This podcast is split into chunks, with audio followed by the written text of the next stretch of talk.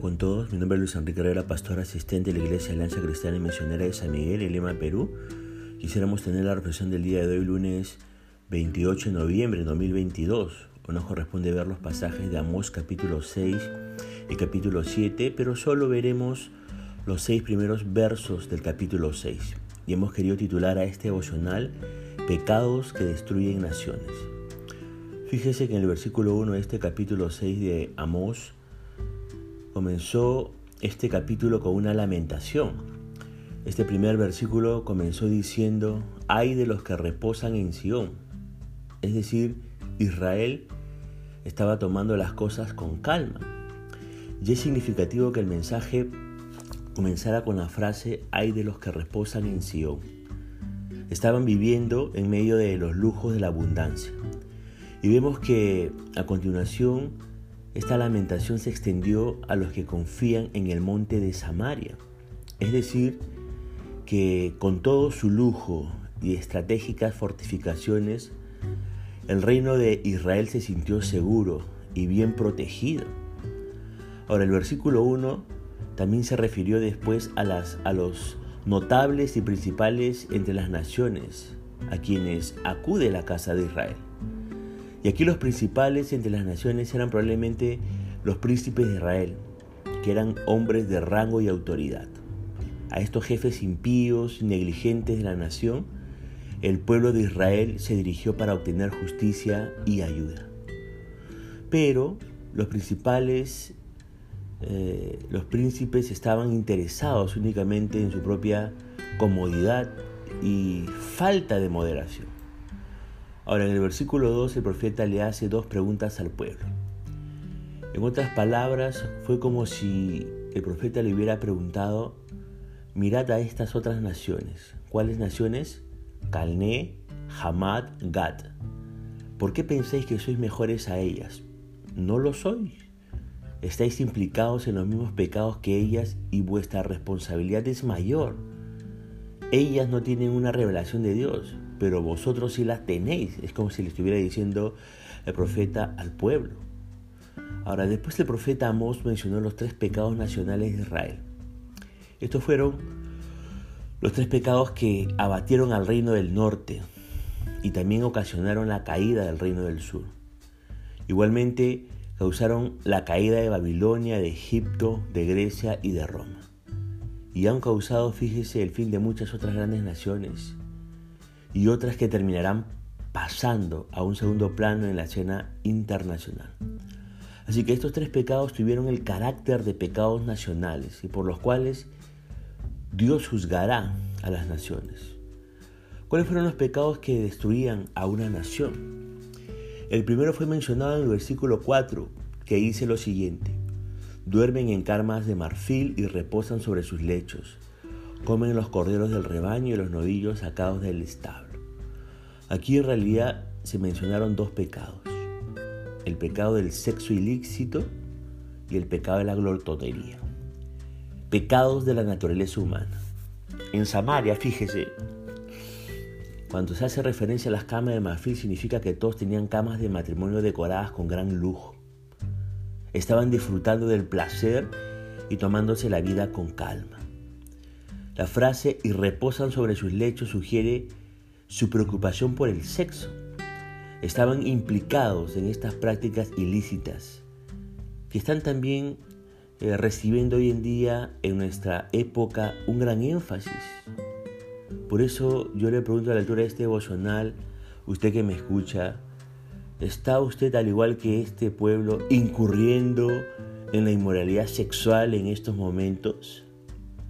¿Está usted echando mano del sexo ilícito? Además, le pregunto, ¿el pecado de glotonería está caracterizando su vida hoy? En el versículo 5 también de este capítulo 6 se menciona el segundo pecado nacional de aquel pueblo. Dice este verso, gorjean al son de la flauta e invitan e, e inventan, perdón, instrumentos musicales como David.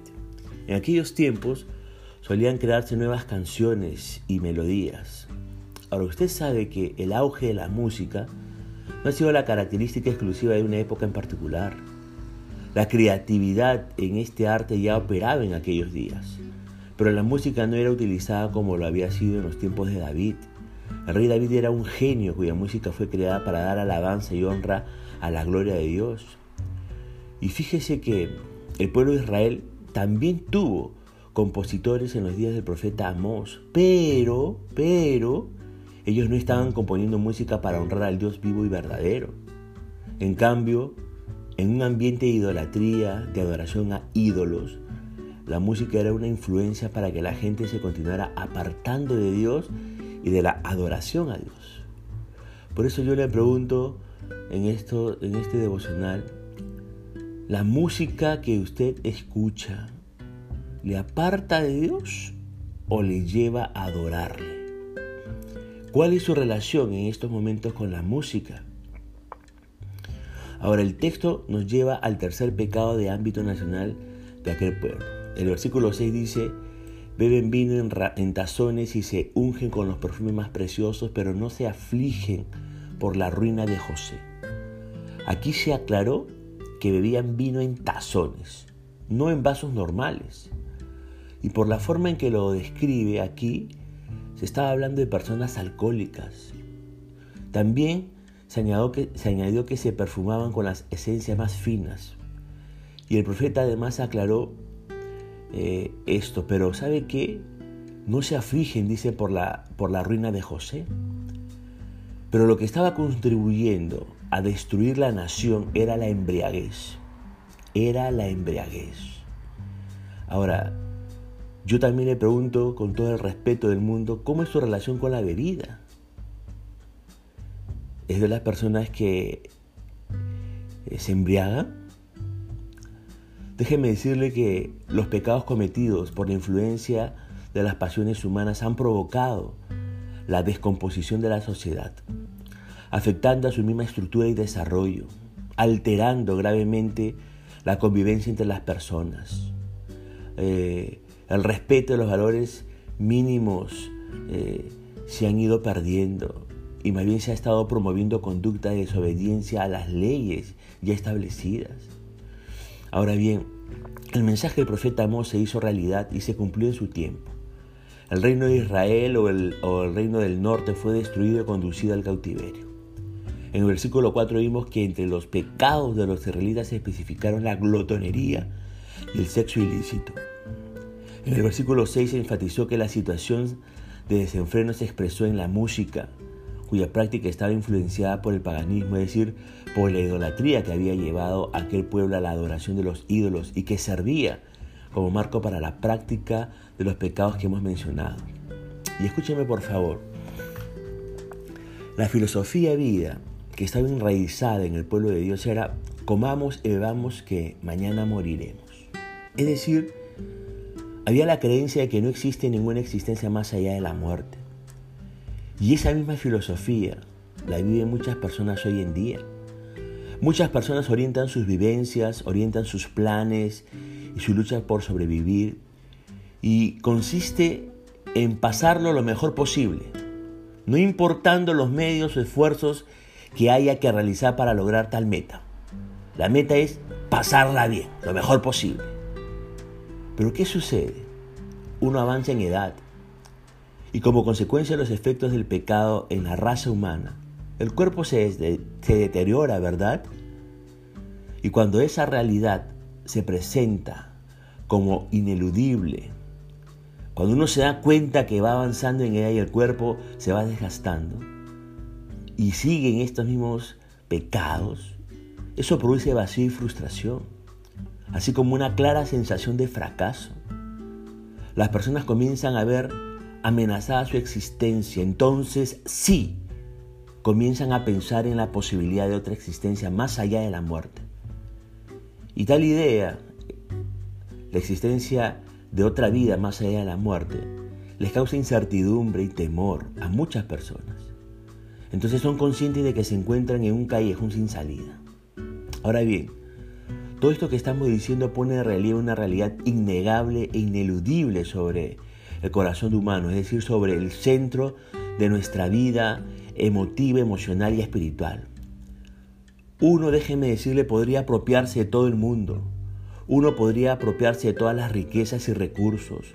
Uno podría apropiarse de todo el poder disponible. Uno podría este, apropiarse de todos los placeres, de todos los honores, afectos y adhesión de las personas. Pero aún así, a pesar de apropiarse de todas estas cosas, la persona puede permanecer insatisfecha Proverbios 27:20 dice, la muerte, el sepulcro y la codicia del hombre jamás quedarán satisfechos. Eclesiastés 1:8 dice también, todas las cosas hastían más de lo que es posible expresar. Ni se sacian los ojos de ver, ni se hartan los oídos de oíros. Otra versión de la Biblia con respecto a Eclesiastés 1.8 dice, eh, lo siguiente, nadie es capaz de expresar cuánto aburren todas las cosas. Nadie ve ni oye lo bastante para quedar satisfecho. Mire, el problema, usted que me escucha, es que se está buscando la satisfacción, el pasarlo bien en cualquier cosa, en cualquier factor o circunstancia humana que no sea Dios. Y en consecuencia, el resultado es siempre el mismo vacío interior, frustración, desilusión, amargura. ¿Está experimentando estas cosas en estos momentos?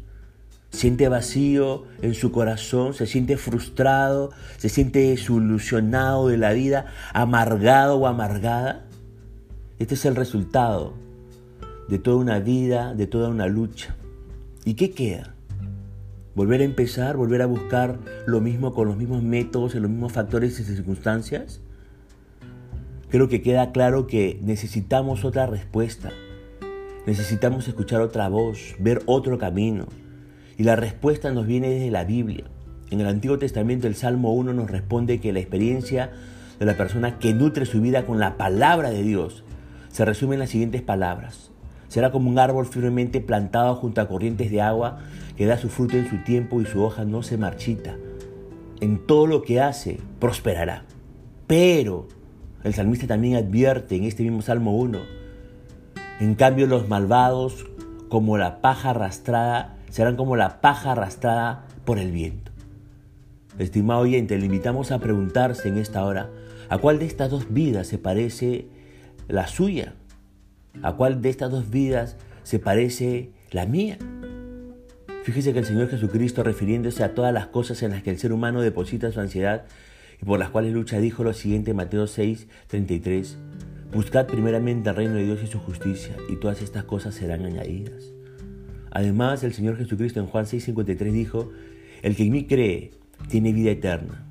Yo soy el pan vivo que descendió del cielo. Si alguno come de este pan, vivirá para siempre como Él vino a morir, resucitar y hacer posible que por la fe recibamos la vida eterna, a la vez que vivamos una vida de calidad humana y espiritual, también dijo lo siguiente en Juan 10:10, 10, he venido para que tengan vida y para que la tengan en abundancia.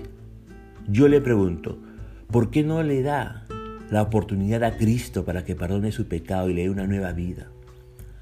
No sea parte de esos ciudadanos que acarrean destrucción para una sociedad con sus pecados. Decida arrepentirse y venir a Cristo para que su vida sea otra y empiece una nueva relación con Él. Punto final para devocional del día de hoy, deseando que la gracia y misericordia de Dios sea sobre su propia vida. Conmigo será esta nueva oportunidad. Que el Señor le bendiga.